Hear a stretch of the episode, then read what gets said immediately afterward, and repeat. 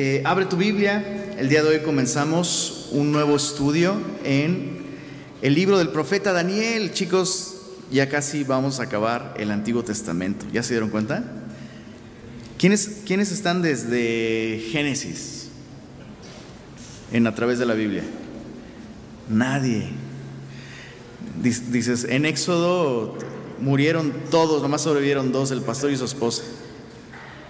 Los demás ya son nueva generación. ¿Quiénes están desde Éxodo? Desde Levítico. ¿Desde Levítico? ¿En Levítico llegaron? ¡Wow! Vamos a darle un aplauso a los más. Iba a decir los más, pero no. ¿Cómo, cómo decimos? Los de más antigüedad. Los más maduros, dijimos el domingo, ¿ah? Maduro suena más chido. ¿Cuántos están aquí desde números? Nel, Deuteronomio. ah, Deuteronomio ahí atrás, muy bien. Josué, desde Josué, jueces, Ruth, primero de Samuel, Ruth, primero de Samuel. Bueno, muy bien. Pues ahí en las redes también pongan desde cuándo nos acompañan. Hoy vamos a comenzar el libro de Daniel y si Dios lo permite, bueno, la buena noticia es que es el libro de Daniel, es uno de los de, nuestros 66 libros favoritos de la Biblia. Pero la mala noticia es que es el profeta Daniel. O sea, hay muchísimo contenido, contenido muy complejo, muy profundo, eh, muy práctico. Es de esos libros que quieres pues disfrutar lentamente. Pero pues esto es a través de la Biblia, entonces lo vamos, no lo vamos a ver lentamente, sino dolorosamente lento. No, no es cierto. Espero que podamos avanzar a un ritmo adecuado para un estudio a través de la Biblia. Y hoy, si Dios lo permite, vamos a ver los capítulos 1 y 2, después de considerar algunos puntos importantes a manera de introducción. Así que, ¿estás listo? ¿Por qué no le pedimos ayuda al Señor? Precioso Señor, gracias por tu palabra. Es el regalo más delicioso, Señor, que el día de hoy podemos disfrutar. Porque es a través de tu palabra que podemos conocerte a ti. Es a través de tu palabra que eh, somos renacidos de esa simiente incorruptible, Señor.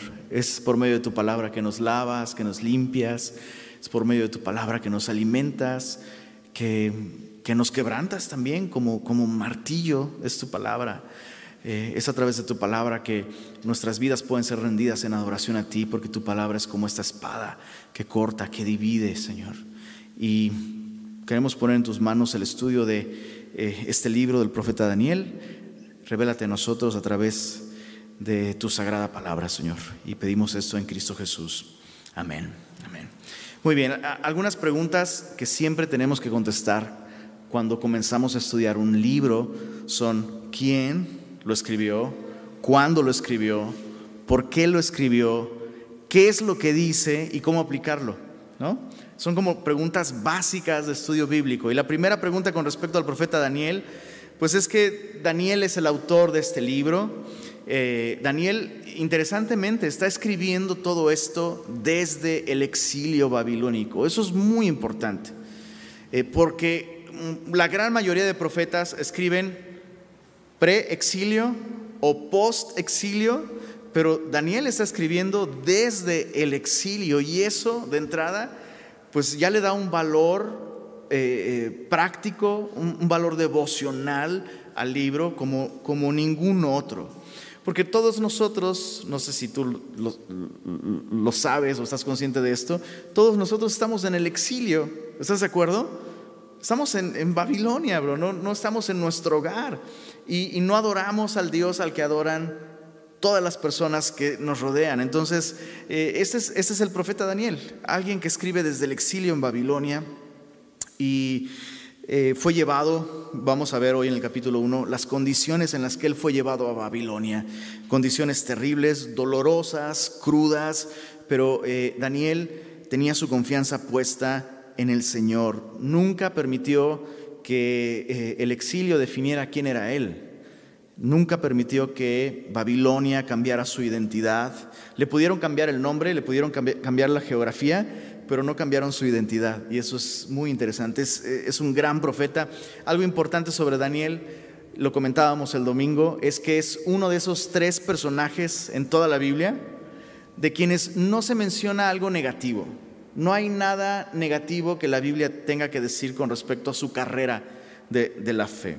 Em, hay una polémica con respecto a la autoría del libro de Daniel y es bien chistoso porque algunos expertos, entre comillas, y no lo digo entre comillas porque yo considero que soy experto y ellos no, sino porque, ¿cómo te lo explico? O sea, e, estos expertos aseguran que el libro de Daniel no fue escrito por el profeta Daniel, sino que alguien, incluso después de la era cristiana, redactó estas cosas eh, maquillándolas como profecía, cuando realmente era un registro histórico de cosas que ya habían sucedido. ¿Se entiende? Entonces, estos expertos dicen, no, no pudo haber sido escrito por el profeta Daniel. ¿Por qué?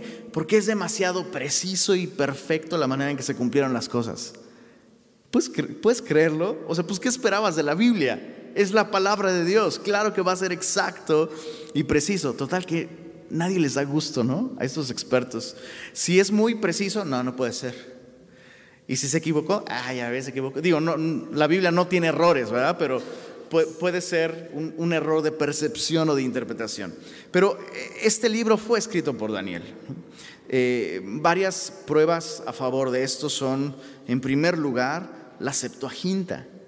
La Septuaginta es esta traducción al griego del el Antiguo Testamento. Recuerda que el Antiguo Testamento está escrito en hebreo, en en arameo algunas partes, justamente en el libro de Daniel pero la Septuaginta es un documento súper importante porque em, termina de, traducirse en el año 285 antes de Cristo. ¿Y qué libro crees tú que ya estaba ahí como parte del canon? El profeta Daniel. Entonces, para el 285 antes de Cristo, cuando, cuando la Biblia se traduce al griego, Daniel ya tiene años circulando años reconocido como un libro inspirado por Dios. O, otro, otro factor a favor del, libro de Daniel, los rollos del Mar Muerto, ¿no? los, rollos que se encontraron en esta cueva del Qumran, o en ese complejo de cuevas. Todos estos, eh, estos rollos están fechados eh, eh, en un periodo incluso anterior al periodo macabeo. El, el periodo macabeo de la historia bíblica es este que se ubica eh, eh, en 400 años de silencio entre el Antiguo y el Nuevo Testamento. Bueno, los rollos del Mar Muerto, que ya incluían al profeta Daniel, están fechados antes de ese periodo, entonces anterior a 400 años. Y eh, uno, los, dos, los dos más importantes, este es uno muy interesante. algunos de ustedes han escuchado hablar de Josefo, el historiador, y él justamente describe el encuentro entre Alejandro Magno, y el sumo sacerdote de Jerusalén, eh, cuando después de atacar a la ciudad de Tiro y pedir ayuda a los judíos para que fueran y ayudaran a Alejandro Magno a, conquistar Tiro, eh, la ciudad de Jerusalén envía una respuesta negativa diciendo, no podemos ayudarte porque le hemos jurado lealtad a Darío, pero sabemos que tú vas a ganar y serás bienvenido cuando, cuando ganes. ¿no? Entonces, eh, Alejandro Magno derrota a la ciudad de Tiro, viaja a Jerusalén, todos sus hombres de confianza están seguros que va a ser una supermatazón, que se va a vengar porque no le ayudaron, pero para sorpresa de todos, el sumo sacerdote sale a su encuentro, Alejandro Magno se baja del caballo y le hace una reverencia al sumo sacerdote uno de sus hombres se acerca y dice, ¿por qué, te, ¿por qué te estás postrando ante este hombre? No, no me estoy postrando ante este hombre, me estoy postrando ante el Dios que le ha dado el honor de servirle. Y resulta que Alejandro Magno tuvo una visión en la que una persona le aseguraba que iba a tener victoria y tenía una vestimenta muy particular. Pues, ¿qué crees? Justamente era la vestimenta del sumo sacerdote judío. Entonces, eh, Alejandro entra a la ciudad, el sumo sacerdote le muestra el templo, se le permite a Alejandro Magno dar un regalo a Dios, un, sacrificio, ¿no? Y eh, entre, entre las conversaciones que se tuvieron, una de ellas muy importante es que se le hizo saber a Alejandro Magno, ya te esperábamos. Tenemos 300 años esperando la caída de este imperio, porque desde hace 300 años el profeta Daniel profetizó que un griego sería la causa de la caída del imperio eh, medo-persa. Entonces, eh, esto sucedió en el año 322 a.C. Entonces, todo lo que quiero decir con esto es, el libro lo escribió el profeta Daniel. Y ya el último disparo de, esta ronda de balazos eh, a favor del, del profeta Daniel, Jesús mismo citó al profeta Daniel como el autor del libro de Daniel. Mateo capítulo 24, nos habla de, eh, entre otras cosas, de la abominación desoladora y Daniel es citado textualmente por Jesús como el autor. La abominación desoladora, dijo Jesús, de la que habló el profeta, pues Daniel. Entonces, ahí está. ¿A cuál experto le vamos a creer más? Pues a Jesús, ¿verdad? Listo. Entonces, él, escribió, ¿cuándo escribió? Eh, importante considerar tres aspectos temporales a considerar sobre el cuándo.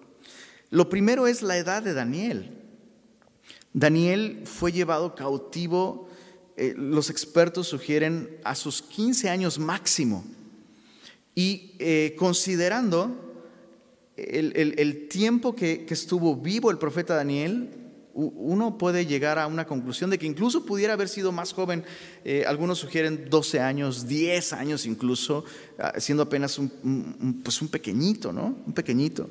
Eh, eso es bien importante. Lo segundo es el momento histórico en el que se escribe todo lo que se escribe en el profeta Daniel. Eh, abarca prácticamente todo su tiempo de cautiverio. Daniel recibe distintas profecías en distintos momentos de su vida. Todas estas profecías suceden durante el exilio en Babilonia. Y solo para que te des una idea, va a aparecer una, eh, un orden cronológico del libro de Daniel, solo para que medio nos ubiquemos. Los capítulos 1 al 4 son cronológicos relativamente hablando. Hay saltos de, tiempo, pero sí son sucesivos, desde el capítulo 1 hasta el capítulo 4. Describen su cautividad, eh, y varias interpretaciones de sueños. Cronológicamente, después del capítulo 4, seguiría el capítulo 7. Cronológicamente. Después seguiría el capítulo 8. Cronológicamente después sucedería el capítulo 5, que es el, el banquete de Belsasar y la caída de Babilonia. El capítulo 9 seguiría después con la visión de las 70 semanas, una visión muy importante, de las más importantes en profecía de toda la Biblia. Y después, cronológicamente, así que les voy a arruinar el concepto que tienen. Si, tienen alguna pintura del profeta Daniel en el foso de los leones, y el profeta Daniel es un chavito ahí de 15 años confiando en el Señor, pues tira ese cuadro, está mal, demanda a quien lo pintó, porque Daniel ya estaba súper viejito cuando lo echaron al foso de los leones. Es, es de los últimos eventos, cronológicamente hablando, de, su libro. Y los últimos dos serían los capítulos 10 al 12, donde tenemos visiones muy importantes sobre el fin de los tiempos y la oración de Daniel. Una oración, por supuesto, de la que tendremos mucho que aprender. Entonces, ahí está el cuándo un periodo de tiempo muy largo, su vida entera resumida en visiones y en actos heroicos de fe en, este libro. Y bueno, e, eso es con respecto al cuándo. El por qué, por qué es importante este libro. Bueno, como ya dijimos, el profeta Daniel está escribiendo desde el exilio. Y eso significa que al escribir desde la cautividad, sorprende mucho que Daniel presente el mensaje de Dios como el mensaje de un Dios que está en control de todas las cosas. E, e, eso era muy importante, que quienes estaban en el exilio y sobre todo después aquellos que volvieran del exilio recordaran que Dios siempre tuvo las, eh, eh, ¿cómo se dice? La sartén por el mango, ¿no? Dios siempre estuvo en control de, cada circunstancia, de cada situación. Y eso es algo que tú y yo necesitamos recordar. ¿No es así? Lo, necesitamos el día de hoy. Cuando, vemos tanta locura. ¿Estás de acuerdo con que el mundo está... Es una locura. Yo, yo creo que las obras de ficción más absurdas, surrealistas, se quedan cortas con lo que está sucediendo en el mundo, tanto dolor, tanta injusticia, tanta maldad. Y, uno de pronto como cristiano puede hacerse chiquito pensando que tal vez a Dios le está costando por lo menos un poquito de trabajo, ¿no? En tener control de las cosas. Pero esto no es así. Si alguien podía escribir desde una perspectiva en la que el mal habría, había triunfado en el mundo, era Daniel. Sin embargo, sorprendentemente su perspectiva es la de Dios está en control. Dios está en control. Y eso nos permite confiar en Él. Entonces, ¿por qué se escribió este libro? Para darle esta seguridad a su pueblo, para darle esta perspectiva tan importante a su pueblo. Acompáñame al capítulo 4, verso 7, para descubrir justamente, eh, no, perdóname, no es 4.7, es 4.17. Bueno, perdóname, capítulo 2 primero. Sí, está bien esa 4.17, sí, déjala ahí en tus notas. Eh, pero 2, capítulo 2, verso, mira el verso 20. Daniel habló y dijo, sea bendito el nombre de Dios, de siglos en siglos, porque suyos son el poder y la sabiduría. Él muda los tiempos y las edades, quita reyes y pone reyes. Pero que no somos un país democrático, no le hace. Dios está en control de eso. Da la sabiduría a los sabios y la ciencia a los entendidos. Él revela lo profundo y lo escondido, conoce lo que está en tinieblas a veces decimos, Dios no ve. En medio de esta tiniebla y, de estas tinieblas y esta maldad, Dios no ve. La Biblia dice, Dios lo ve absolutamente todo. Y con Él, más importante, mora la luz. Un día, la luz resplandecerá sobre las tinieblas y las tinieblas no prevalecieron sobre ella. Eh, capítulo 4, verso 17. ¿Te das cuenta de la perspectiva de Daniel? Dios está en control, Él muda los tiempos, él está, él está en control, Él quita y Él pone. Capítulo 4, mira, vamos a leer verso 17. Dice, las sentencias por decreto de los vigilantes y por dicho de los santos la resolución, para que conozcan los vivientes, leamos esto en voz alta, semilla, que el Altísimo gobierna el reino de los hombres. Ahí está. Mira el verso 24 del capítulo 4. Dice así, esta es la interpretación, oh rey, y la sentencia del Altísimo. Perdón, verso 25, que te echarán de entre los hombres y con las bestias del campo será tu morada y con hierba del campo te apacentarán como a los bueyes y con el rocío del cielo serás bañado y siete tiempos pasarán sobre ti hasta que conozcas, todos juntos, que el Altísimo tiene dominio en el reino de los hombres y que lo da a quien él quiere. Luego el verso 26 al final dice, luego que reconozcas que el cielo gobierna. Verso 32, la misma idea, hasta que reconozcas que el Altísimo tiene el dominio en el reino de los hombres y lo da a quien Él quiere. Y luego el capítulo 5, verso 21, hasta el final dice, hasta que reconoció que el Altísimo, Dios, tiene dominio sobre el reino de los hombres ¿Y qué pone sobre él? A, a quien le place. Bueno, le cambió un poquito a quien él quiere, ¿no? Para sonar más original, pero el mensaje es el mismo. Entonces, es, importante ese mensaje. Ahora, ¿cómo aplicar ese mensaje? En muchos sentidos, Daniel y sus amigos son un tipo de misioneros, ¿ok? Eso, eso, es algo interesante. Este libro nos enseña cómo tú y yo podemos ser efectivos comunicadores de este mensaje, de un Dios que gobierna cuando aparentemente Dios no está en control. De hecho, el libro, este libro, está escrito en arameo desde el capítulo 2, verso 4. Eso es una característica importante de este libro. Todo el resto del, del Antiguo Testamento está en hebreo.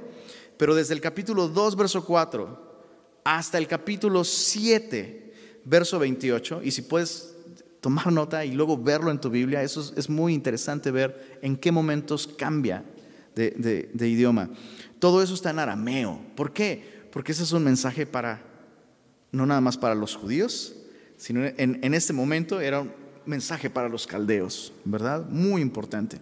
Entonces, ¿cómo aplicar este mensaje? Mira al profeta, al profeta Daniel.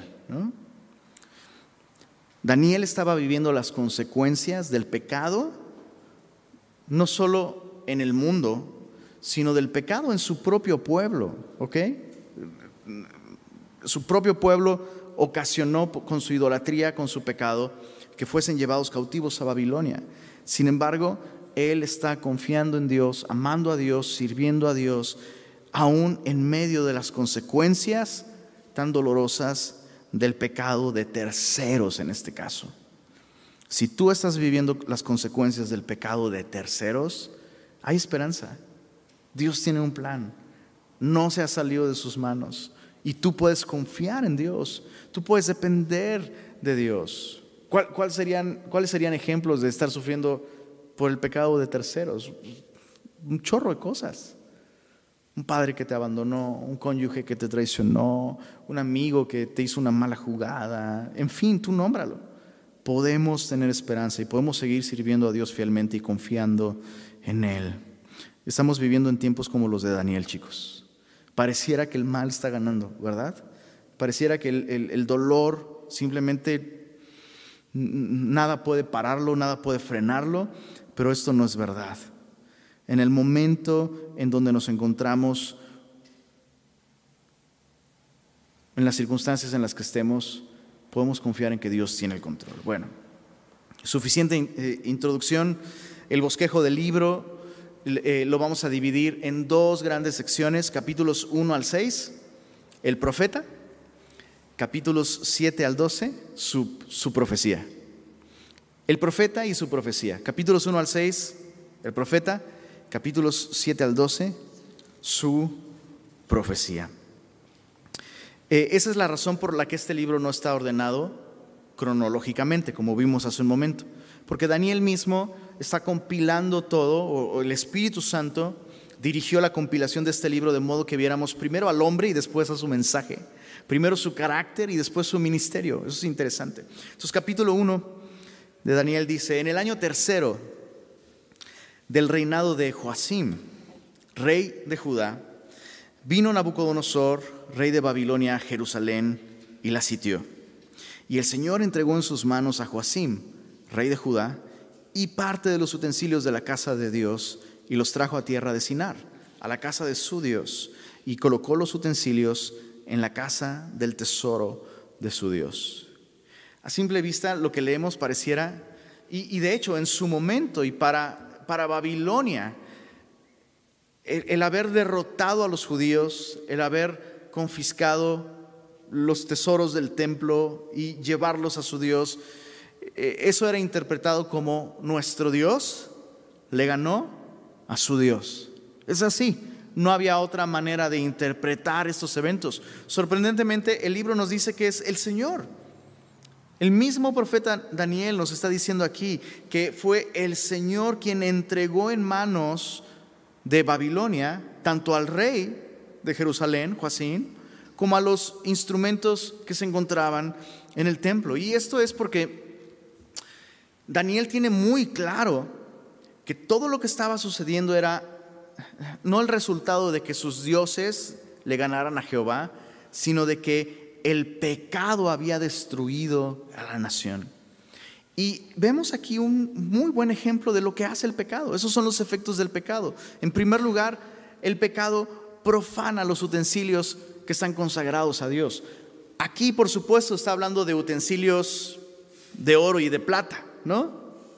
Pero la Biblia nos dice que en una casa grande no solo hay utensilios de oro y de plata, sino de madera y de barro. Y dice, dice la Biblia que si alguno se limpia de aquellas cosas que son impuras, será un instrumento de honra para el Señor. Y los otros serán instrumentos de deshonra.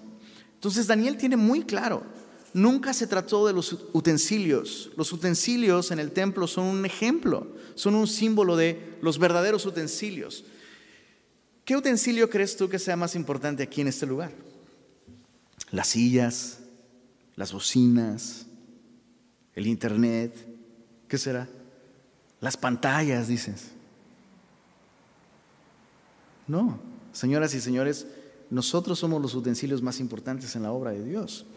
Entonces Daniel ve muy claramente en, este, eh, en esta profanación de estos utensilios un ejemplo de lo que el pecado hizo con la nación. El, segundo efecto del pecado es cautividad.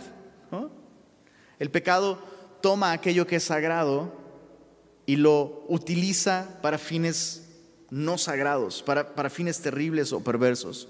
Pero el segundo efecto es cautividad. El pecado siempre termina llevándote cautivo a un mayor pecado. ¿Por qué crees que Sabritas, su eslogan dice, a que no puedes comer? Porque solo basta que comas una para que quieras la segunda. ¿Sí o no? ¿Cuántos dicen amén? Es así con el pecado, chicos. Nunca, nunca el pecado nos va a llevar a mayor libertad, sino a cautividad. Nunca el pecado nos va a llevar a servirle mejor al Señor, sino a ser profanados, a ser llevados cautivos.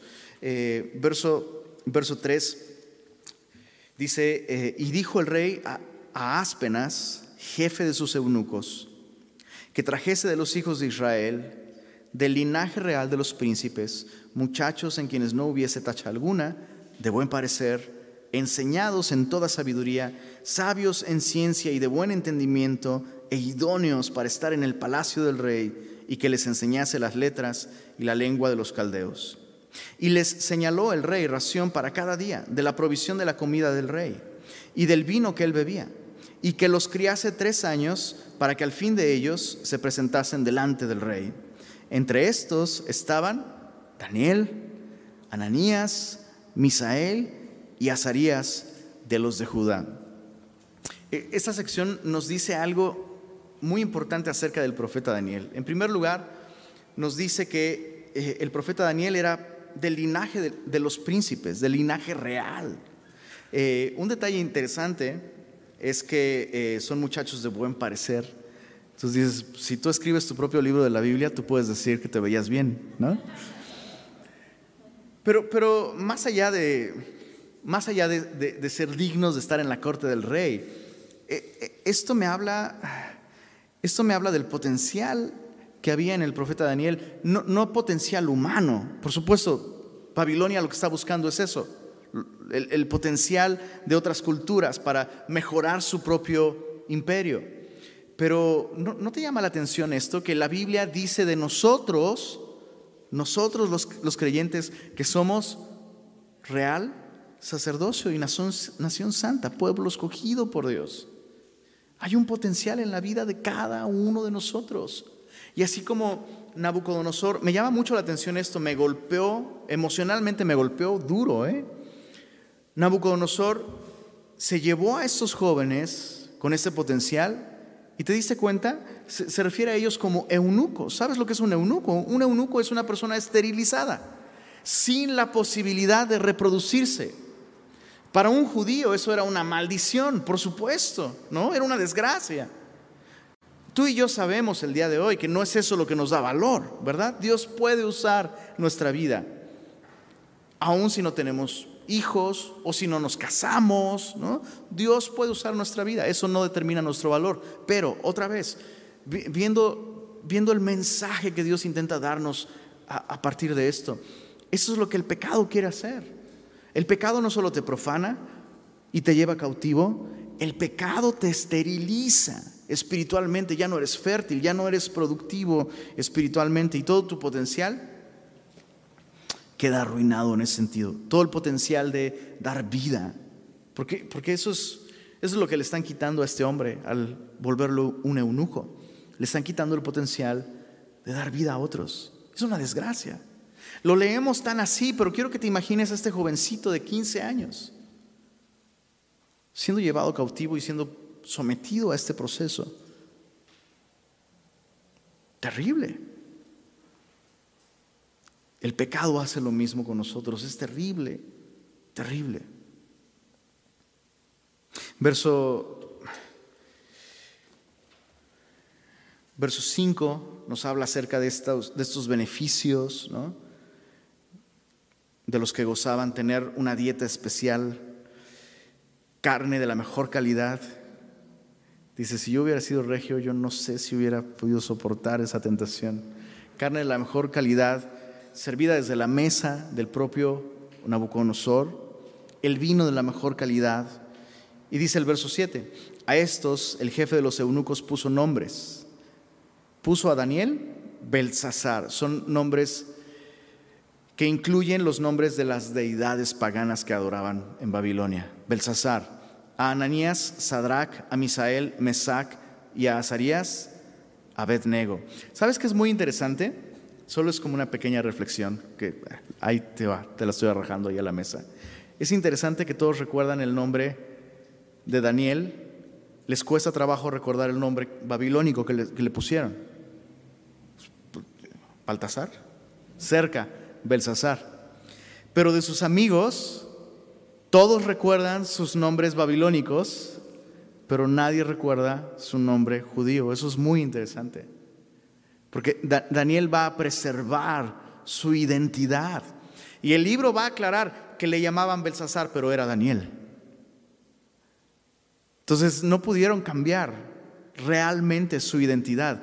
Y no la pudieron cambiar porque él mismo no estuvo dispuesto a soltar su identidad, que lo vinculaba con Dios. Mira, en el verso 8, uno de los versículos más famosos de este capítulo, dice, y Daniel puso en su corazón no contaminarse con la porción de la comida del rey, ni con el vino que él bebía. Por tanto, pidió al jefe de los eunucos que no se le obligase a contaminarse. Eh, dos cosas que debemos observar aquí. La primera es que Daniel no comenzó a ser un hombre piadoso, tan pronto le pusieron un ribeye asado término medio y no sé, un Cabernet Sauvignon, ¿no? Como se llaman. O sea, no, no fue ya en Babilonia que Daniel dijo, ¿sabes qué? Voy a ser santo y voy a dedicarme a Dios. No, Daniel ya era una persona piadosa cuando la llevaron de Jerusalén a Babilonia.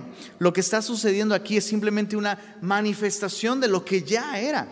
Y esto es, eso es algo tan útil para nosotros. Daniel podría haber comido de esa carne y bebido de ese vino sin bronca. Ya no hay templo, no hay sistema sacrificial.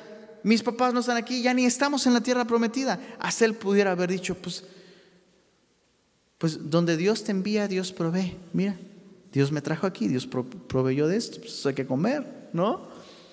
Pero él no lo vio así. O sea, si él hubiera conocido 1 Corintios 6, 12, todas las cosas me son lícitas. Conociendo a Daniel, él mismo hubiera rellenado la siguiente parte, pero no todas me convienen. Sí, claro, ya no ofendería en este momento ninguna regulación ceremonial ni nada, porque ya ni siquiera hay templo. Pero deseo mantener, deseo mantener estos detalles personales en mi vida que me dan la libertad de conciencia para adorar al Señor y acercarme al Señor. Es importante, muy importante. Daniel no tomó esta decisión ahora. Daniel reafirmó esta decisión, esta inclinación de su corazón. Entonces Daniel no se volvió piadoso de repente. ¿De dónde le vino esta convicción? ¿De dónde le vino este carácter? Este propósito de corazón por mantenerse limpio para el Señor. Solo mira su nombre. Daniel significa Dios es mi juez. Qué increíble. Aquel a quien tengo que agradar, aquel, aquel que puede decir algo negativo de mí, es Dios. Y es a Él a quien yo quiero agradar. Entonces es muy probable, muy probable que sus propios padres fueran piadosos y le enseñaran esta verdad tan profunda. Hijo, a quien tú debes agradar, aquel a quien un día rendirás cuentas, ese es Dios. Y no puedo pensar en una lección más importante que enseñarle a nuestros hijos el día de hoy. Es a Él a quien tienes que agradar. O sea, incluso las cosas en casa, ¿no? Las cosas que tienes que hacer en casa. Qué, padre que como papás tengamos la capacidad de volvernos invisibles y que nuestros hijos entiendan que hacer lo correcto, adorar a Dios, huir del pecado, no es por agradarnos a nosotros, sino por tener una relación correcta con Dios. Esta, insisto, esta piedad muy probablemente viene de sus propios padres. Pero en segundo lugar, mira a sus amigos.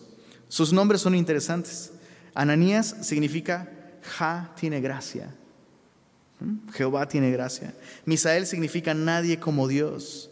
Y Azarías significa Jehová es mi ayuda. Solo mira lo que sus nombres significan, ¿no? Daniel, Dios es mi juez, pero Dios tiene gracia, Ananías. Y no hay nadie como Dios, Misael. Y Jehová es mi ayuda. Entonces, me propongo no contaminarme. Y sé que Él me va a ayudar. Entonces, papás, instruyan al niño, entrenen al niño en su camino y aun cuando fuere viejo, no se apartará de él. Una última lección con respecto a esto. No vamos a ver el capítulo 2 el día de hoy. Relájense. Pero una lección importante con respecto a esto. ¿Puedes pensar cuántos no quieren dormir esta noche? ¿Cuántos papás no quieren dormir esta noche? Ahí les va una idea de terror. Puedes pensar en algo más terrorífico que tú ya no estés y tus hijos sean llevados justo en medio de un lugar plagado de inmoralidad, de blasfemia y, de una cultura anti Dios. Eso es lo que le pasó a Daniel. El peor lugar para, para un judío adolescente era Babilonia. Ahora, ¿quién lo puso allí? Perdón, ¿quién lo puso allí?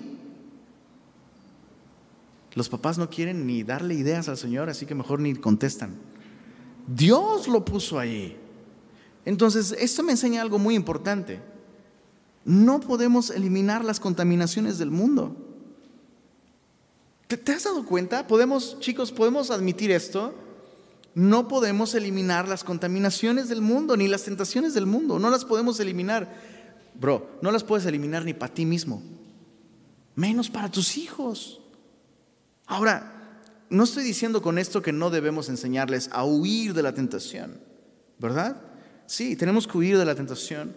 Tenemos que aprender a no darle ocasión a la carne, pero al final la Biblia nos dice, cada uno es seducido cuando llega a Babilonia. ¿Así dice la Biblia? Cada uno es seducido cuando de su propia concupiscencia es atraído y seducido. En otras palabras, tú solito te metes el pie, bro. De nada sirve, de nada sirve que cuides el entorno de tus hijos, cuídalo. Está claro esto, ¿ah? No estoy diciendo que no lo cuides. Pero la clave está allá adentro en sus corazones. La clave está en sus corazoncitos. Y sus corazoncitos son capaces de ver la importancia de agradar a Dios. Son capaces, pueden hacerlo. La mejor prueba, el profeta Daniel. Ahí está. ¿Te, imaginas a tu hijo de 15 años? De pronto, ¡pum! Papá y mamá no está, el pastor Lenny no está, Semilla no está, Club Semilla no está, no hay nada, bro, puro pagano alrededor de él tu hijita, tu hijito, diciendo, ah, ah, no me voy a doblar ante estas cosas. Quiero agradar al Señor. Voy a decirle no a esto. Recuerdo hace muchos años, hace muchos años, recuerdo una hermanita que me, me, eh, me decía, se me acercó, allá en la ciudad de Tasco, de donde soy originario. Música de Jaimito el Cartero, por favor me acuerdo que se me acercó muy preocupada, emocionada y preocupada. Emocionada porque empezaba el Instituto Bíblico en Semilla de Mostaza, México, y preocupada porque sus hijos pues andaban como en malos pasos, ¿no? Entonces estaba emocionada con la posibilidad de que sus hijos se fueran al instituto, porque, dijo ella, cuando entren al instituto, pues ahí van a estar libres de tentaciones. Y yo, ay hermanita, pues el tentador más importante lo llevan allá adentro, si no conocen al Señor, el instituto no va a servir de nada, absolutamente nada. Y no están ustedes para saberlo, ni yo para contarlo, pero dicho y hecho, tristemente. Lo que quiero decir con esto es que Aunque ahorita te lo estoy diciendo y tú dices, ah, sí, sí, sí, así, amén. En la práctica muchas veces seguimos ignorando lo que la Biblia nos enseña. El problema está en nuestro corazón. Por tanto, lo que Dios quiere transformar no es principalmente cómo se relaciona con otros, cómo te contesta. No, lo que Dios quiere principalmente transformar en tus hijos y en ti, ¿verdad? El corazón, el corazón. Para terminar este punto, el secreto para vencer el pecado no está en alejarnos de las malas influencias, sino acercarnos a Dios, porque si te acercas a Dios, dice la Biblia, Dios se acercará a vosotros. Ese es el secreto, que nuestros hijos caminen cerca del Señor. Insisto, sí, hay que usar sabiduría, elegir bien amistades, todo eso los programas que ven, los libros que leen, todo eso, por favor, hagámoslo. Pero si no cuidamos el corazón, si no entrenamos, ese es, el término instruir, si no entrenamos, ahora, entrenar implica todos los días, es un estilo de vida. Bueno, propósito de corazón, propósito del corazón. Dije hace un rato que dos cosas llamaban mi atención. La primera ya la vimos en estos últimos diez minutos. La segunda, la actitud del profeta Daniel. ¿Te das cuenta que Daniel no actuó como santurrón? Mira, volvamos a leer verso 8. Daniel propuso en su corazón no contaminarse con la porción de la comida del rey, ni con el vino que él bebía. Exhortó, por tanto, a este encargado de eunucos impío y le dijo, tú impío, que actúas impíamente con tus impiedades, impío serás. ¿Será que así actuó? No. Pidió, por tanto, que no se le obligase. La, idea es incluso, eh, eh, implica que incluso Daniel reconocía la autoridad de, Babilonia sobre él, en, un sentido civil. Solo vale, vale la pena insistir en que la actitud con la que hacemos las, las cosas dice mucho acerca de, de nosotros. Daniel pidió que no se le obligase a contaminarse. Mira el resultado tan bello. Verso 9. Y puso Dios a Daniel en gracia y buena voluntad con el jefe de los eunucos. Mira qué, increíble. Si tú te propones servir al Señor, me encanta como lo dice el pastor Héctor Hermosillo. Dios no es deudor de nadie, bro. Dios, Dios no le debe nada a nadie. Muchas veces pensamos, si yo hago esto para el Señor, pues el Señor va a decir, uy, te debo una. Nuestro Dios es un Dios de tanta gracia que cuando tú te propones realmente agradarle a Él, Él va a derramar gracia en tu vida.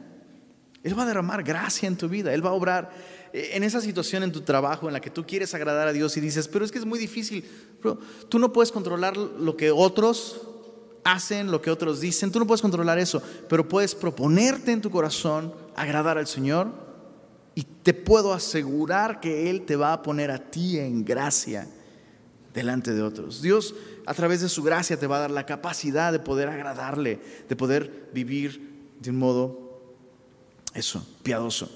Y dijo el jefe de los eunucos a Daniel, temo a mi señor el rey, que señaló vuestra comida y vuestra bebida, pues luego que él vea vuestros rostros más pálidos que los de los muchachos que son semejantes a vosotros, condenaréis para con el rey mi cabeza. O sea, Daniel, está muy chido eso que me, me pides, me caes muy bien, pero pues esto no es un asunto de buena onda. O sea, no puedo perder mi trabajo, sino la vida, si el rey sabe que te me estás muriendo porque no te estoy dando de comer.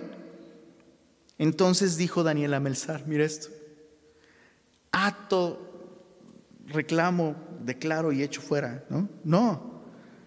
Dijo Daniel a que estaba puesto por el jefe de los eunucos sobre Daniel, Ananías, Misael y Azarías, te ruego que hagas la prueba con tus siervos por diez días y nos den legumbres a comer y agua a beber Compara luego nuestros rostros con los rostros de los muchachos que comen de la ración de la comida del rey y haz después con tus siervos según veas. Consintió pues con ellos en esto y probó con ellos diez días. Y al cabo de diez días pareció el rostro de ellos mejor y más robusto que el de los otros muchachos que comían de la porción de la comida del rey. Así pues, Melzar se llevaba la porción de la comida de ellos y el vino que habían de beber y les daba legumbres, legumbres y agua. Ahora, tengo que aclarar esto. No intentes la dieta de Daniel en un sentido literal. O sea, las hermanitas, ah, no.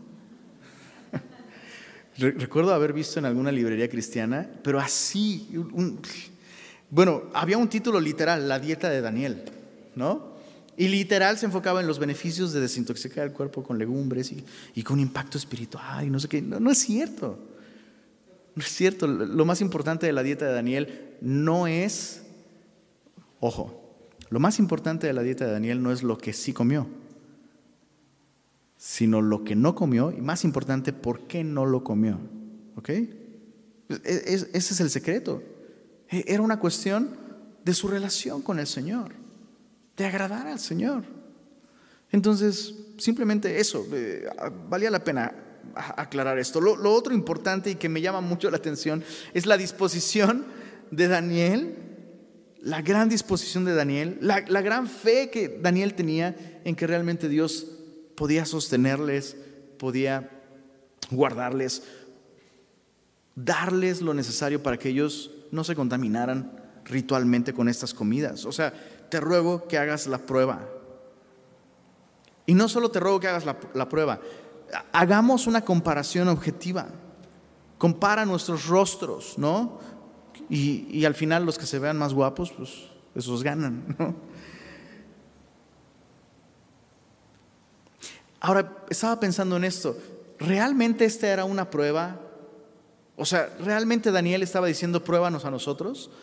¿O Daniel estaba diciendo prueba nuestro Dios? O sea, ¿será que Daniel creía, no, pues yo tengo un metabolismo muy chido, mis papás siempre me dijeron que mi genética es superior y no sé qué? ¿Será eso? No. Ahora yo, me, me preguntaba esto. Deberíamos preguntarnos esto todos. ¿Tenemos nosotros una relación tan estrecha con Dios que estamos dispuestos a que Dios nos use como botón? Porque como dicen, para prueba, no sé por qué dicen eso, pero entendiste la analogía, ¿no? Tenemos una relación de tanta confianza con Dios que estamos dispuestos a que Él nos use como una prueba de lo que su poder es capaz de hacer.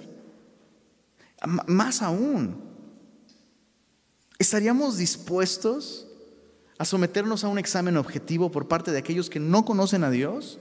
Porque eso es lo que Daniel está haciendo. O sea, haz la prueba con nosotros y después tú compáranos y veremos qué Dios puede sustentar mejor, qué Dios puede nutrir mejor, qué Dios bendice más, el que te da carne y vino o el que puede ponerte acá, ¿no? ¿Qué encontrarían nuestros vecinos y familiares si nos sometiésemos a una prueba así? Ahora, no, no estoy hablando de que nos comparen físicamente, pero que comparen nuestra salud espiritual con la de otros. Entonces, en, en un sentido, aquellos no cristianos que nos rodean tienen, tenemos que escucharlos cuando ellos tienen algo que decir en nuestra contra. Oye, ¿no que tú eres cristiano? ¿Dónde está el amor? ¿Dónde está el gozo? ¿Dónde está el perdón? Pues ¿dónde está la sabiduría? Pues no que tu Dios te guíe. O sea, en algunos casos, no siempre, ¿verdad? Pero qué importante es escuchar.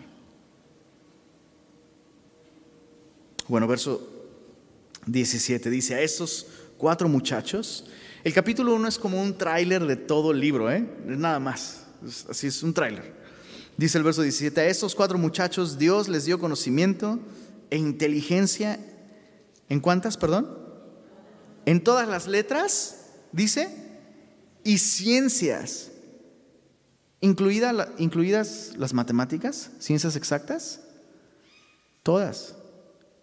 ¿Cuántos adolescentes hay aquí que batallan con las matemáticas?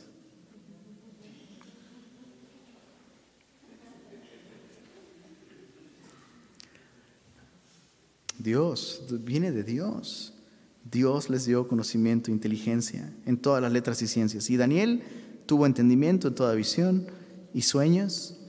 Dice, y pasados pues los días al fin de los cuales había dicho al rey que los trajesen, el jefe de los eunucos los trajo delante de Nabucodonosor, y el rey habló con ellos, y no fueron hallados entre todos ellos otros como Daniel, Ananías, Misael y Azarías.